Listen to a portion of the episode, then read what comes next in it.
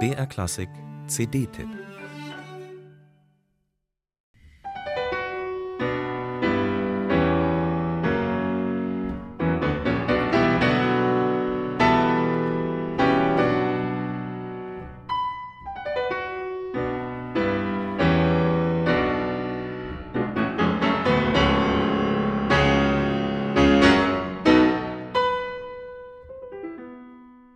Mit normalen Maßstäben darf man das neue Chopin-Album von Ivo Pogorelic nicht messen.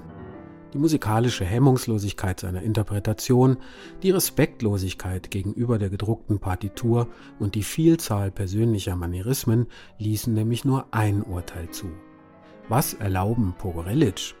Ist das überhaupt noch Chopin? Aber es gibt durchaus auch noch eine andere Lesart, die ein Kritiker der New York Times einmal so zusammengefasst hat. Er ignoriert die Partitur und macht alles falsch. Er ist eindeutig ein Genie. Aber auf welche Seite man sich auch schlagen mag, feststeht, diese Einspielung wird polarisieren.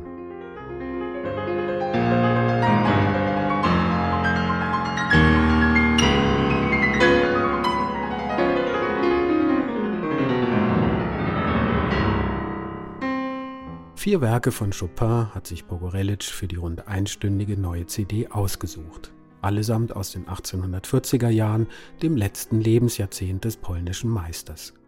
Zwei Nocturnes, eine späte Fantasie und schließlich Chopins dritte und letzte Klaviersonate. Pogorelic beginnt langsam mit der kleinen Form, steigert sich in der Fantasie und endet schließlich mit dem viersätzigen Sonatenkoloss, und diesen behutsamen Anlauf braucht es auch, denn sein Spiel ist alles andere als leichte Kost. So hat man Chopin noch nie gehört, auch nicht von Pogorelic.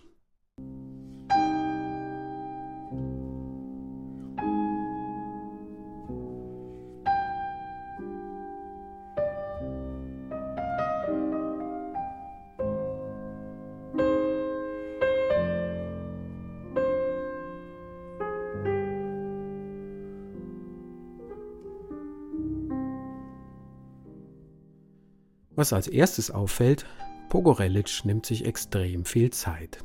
Wo andere Pianisten im Schnitt sechs Minuten brauchen, gönnt er sich fast acht. Das geht aber nie auf Kosten der musikalischen Kontur, denn trotz der extrem langsamen Tempi ist die Artikulation immer klar wie ein Gletscherbach und genauso kühl.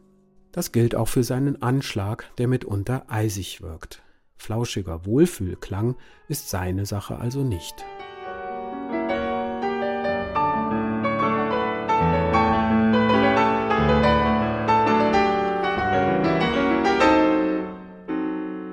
Die Dynamik ist extrem.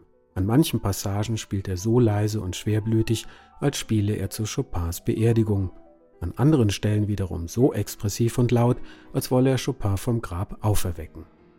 Trotzdem hat man jederzeit das Gefühl, dass er die volle Kontrolle behält.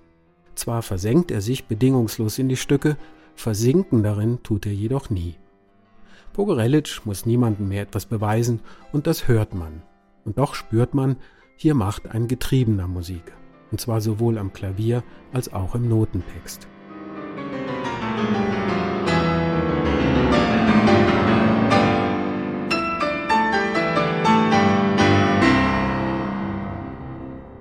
Wie Pogorelic da immer wieder wütend an den Noten zurrt und zerrt, als wären es Ketten, von denen es sich zu befreien gilt, das verlangt einem beim Hören schon einiges ab. Aber es ist vielleicht gerade das große Verdienst dieser Aufnahme, diese innere Zerrissenheit so klar herauszuarbeiten. Der Musik Chopins mögen andere Pianisten näher gekommen sein, dem Menschen Chopin aber nur wenige. Und deshalb sollte man Pogorelic auch jedwede Exzentrik verzeihen. Denn wie gesagt, mit normalen Maßstäben darf man dieses Album nicht messen.